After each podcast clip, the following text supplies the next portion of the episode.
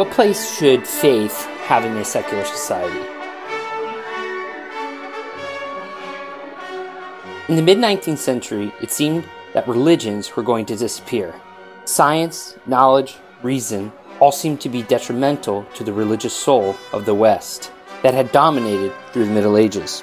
Auguste Comte prophesied the arrival of a new era, the era of positivism.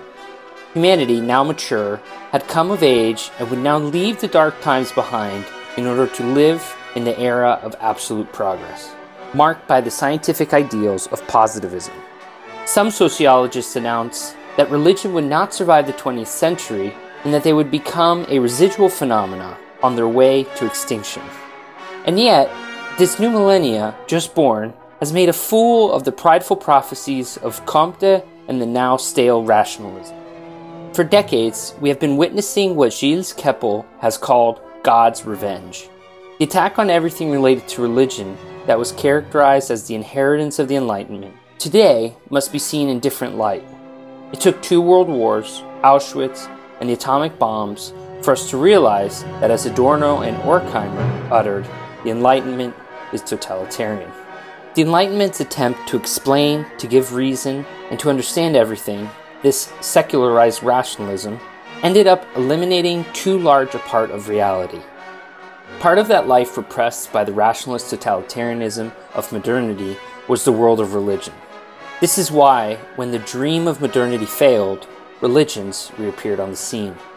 The Spanish theologian Juan José Tamayo Acosta says that in these times of diversity, multiculturalism, and globalization, it is sterile and counterproductive to fight religions head on in an indiscriminate way with an anti religious attitude.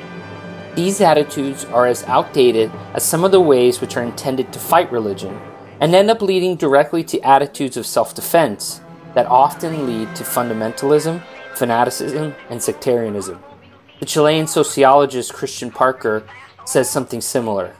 Regimes that repress religious sentiments or that violate the values of faith could generate intolerant responses from the faithful. You cannot block out the sun with your hands. Religions, once again, occupy a place of importance in sociocultural debates. But a new question has arisen in this new global scenario. What place will religions have in today's societies? The question is no longer should we have religion or not, as it may have been in the past. Rather, the question today is how should we have religion in society? And if so, how much of it? Both in Europe and in the Americas, such a question resonates particularly around the Christian faith, which carries centuries of tradition and a new historical time that is usually called post Christian. Time of Christian religious hegemony in Europe and the Americas is over. And when we get into this question, very heated debate immediately ensues, and it has to do with the relationship of the church and the state. In the past, the Christian faith was the backbone of medieval Europe and the colonial Americas. Two social organizations that today are deeply criticized and seen as part of a past that must not be repeated. Yet, what kind of relationship will Christianity have today? What kind of relationship will it have with the public sphere, in the realm of politics, and especially with the state in these times? This question appears time and again in contemporary debates. Among the advocates of church and state separation, believers and non believers alike, the main argument is long standing the desire to confine religion to the private sphere. Where does this idea come from, though? For this, we have to go back to the time of the French Revolution. For many reasons in European history, the political configuration that led to the French Revolution had a distinct anti clerical sentiment. This attitude profoundly marked the collective conscience about the correct way to approach religion in a secularized society. But what few know is that that anti clericalism of the French Revolution was not directed at the whole church or as a specific religious motif. On the contrary, it was specifically directed against the Roman Curia, the tens of thousands from above, as they were referred to, as opposed to the 130,000 French Catholic clergy who were in France at the time. In fact, there was a large part of the lower clergy, the priests closest to the popular demands, who at the beginning collaborated very actively in this social rupture that led to the French Revolution. Despite everything, this anti religious prejudice has persisted until today and has continued to grow in Western societies, even though social political circumstances have changed enormously from the 18th century to today. Associating religion with the private sphere is a legacy of the Enlightenment, which considers that the very idea of the public expression of religions as a permanent risk to society. This is a fear that positions a constant threat that the old regime and the Middle Ages will reappear on the scene.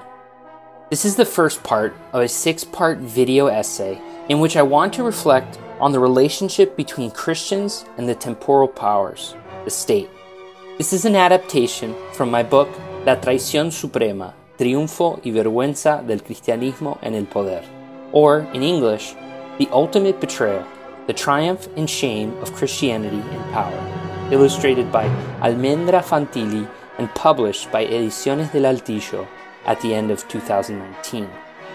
Countless books have been written on this topic, and a great deal of thought has been given to the dialogue between faith and politics.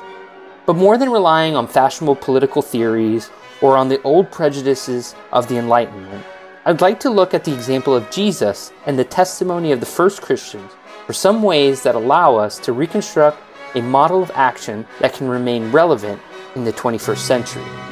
We often speak of Christianity as if it were a term with a definitive and single meaning.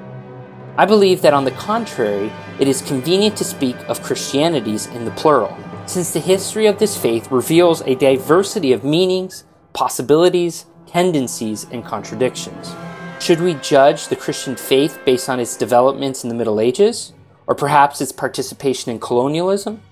But on the other hand, how do we account for the Anabaptists, John Wesley, William Wilberforce, Martin Luther King Jr., Oscar Romero, Enrique Angelelli, or Desmond Tutu as part of that Christian tradition.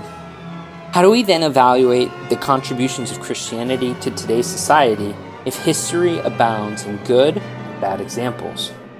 In order to have an orientation in the midst of all this chaos, it is necessary to look at the origin, at the beginning of the Christian hope at the ministry of Jesus of Nazareth and his preaching of the kingdom of God, and at the early church and its announcement of the Lordship of Christ. We will begin by talking about this in the following section. But before we continue, I ask you to consider these questions. What place do you think Christianity should have in a post Christian society? Do you think that religion should remain only in the private sphere? What do you think of the separation of church and state?